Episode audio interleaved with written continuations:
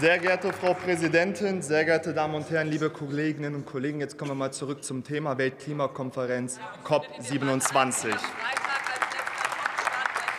Die Klimakrise ist eine der größten Herausforderungen in der Geschichte der Menschheit. Ihre Bewältigung ist eine Jahrhundertaufgabe. Und diese Haltung und Überzeugung ist die Grundlage der Politik der neuen Bundesregierung. Als wir das Klimaabkommen von Paris im Jahr 2015 mit unterzeichnet haben, war es unser Ziel, unserem Planeten und den zukünftigen Generationen eine reelle Chance zu geben. Und im Ergebnis war es so gesehen ein Erfolg. Zum ersten Mal haben sich 200 Nationen verpflichtet, gemeinsam an einer Sache zu arbeiten, einer Bedrohung für die Menschheit zu entkommen, trotz aller Spaltungen und Spannungen. Eine CO2-arme Zukunft, in der wir Treibhausgasemissionen senken, der Ausstieg aus der Kohle und Investitionen in den Ausbau von klimafreundlichen Technologien. Mehr als 100 Länder haben versprochen, die Entforstung bis Ende 2030 zu stoppen und umzukehren. Ich setze hier insbesondere große Hoffnungen auf Brasilien. Mit dem Wahlsieg von Lula da Silva soll das Land zu einem Vorreiter im Umweltschutz werden. Größte Solidarität an dieser Stelle nach Brasilien. Auf EU-Ebene EU wurde das ambitionierte Fit for 55-Gesetzespaket beschlossen, welches vorsieht, die Emissionen bis 2030 um mindestens 55 Prozent im Vergleich zu 1990 zu senken, um bis 2050 sogar klimaneutral zu erreichen. Mit dem Vorsitz der G7 kommen auch aus Deutschland diverse Initiativen. Deutschland ist bald mit 6 Milliarden Euro jährlich aus Haushaltsmitteln einer der größten Geldgeber bei der internationalen Klimafinanzierung. Deutschland setzt sich zudem dafür ein, dass das Versprechen der internationalen Klimafinanzierung von 100 Milliarden Dollar pro Jahr eingehalten wird. Für einen noch entschlosseneren Kampf gegen den Klimawandel sollen ein internationaler Klimaclub und ein globaler Schutzschirm gegen Klimarisiken eingerichtet werden. Wir haben gemeinsam einen Ball ins Rollen gebracht.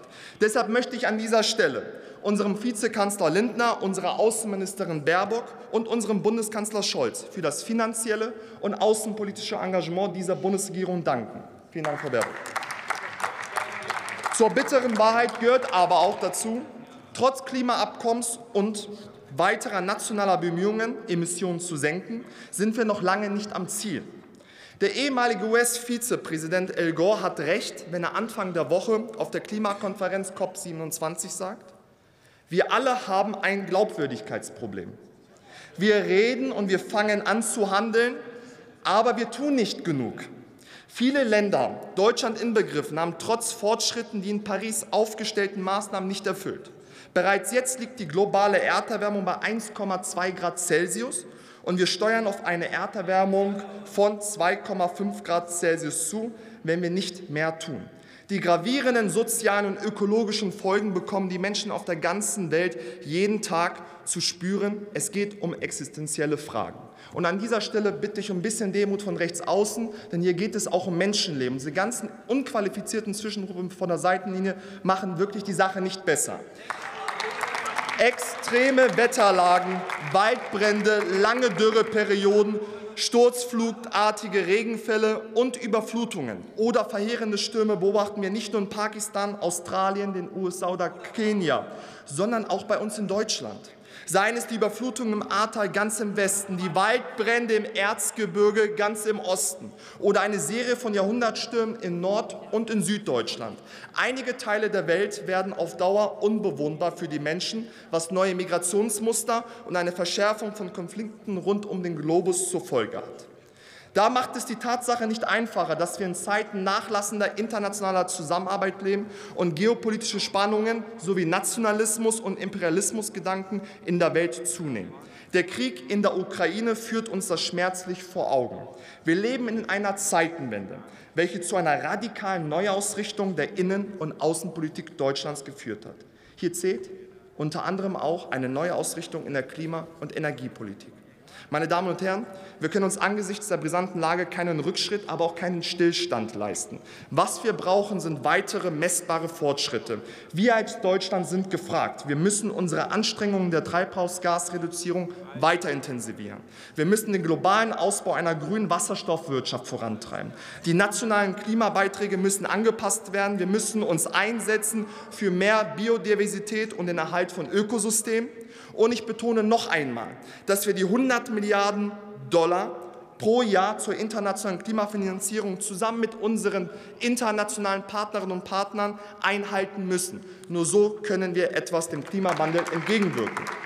Die CDU-CSU meint es sicher gut, wenn sie sich um die Energiesicherheit in Deutschland sorgt und seit Monaten und auch in diesem Antrag wieder und wieder für einen Ausbau der Kernenergie plädiert.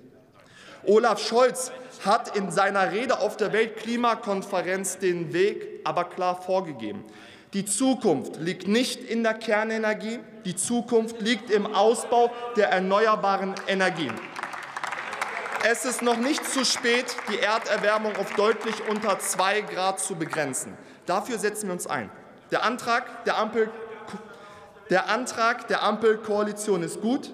Die FDP, die Grünen und die SPD machen es gemeinsam besser als die Vorgängerregierung. Und deshalb werbe ich um Zustimmung dieses Antrags. Vielen Dank für die Aufmerksamkeit.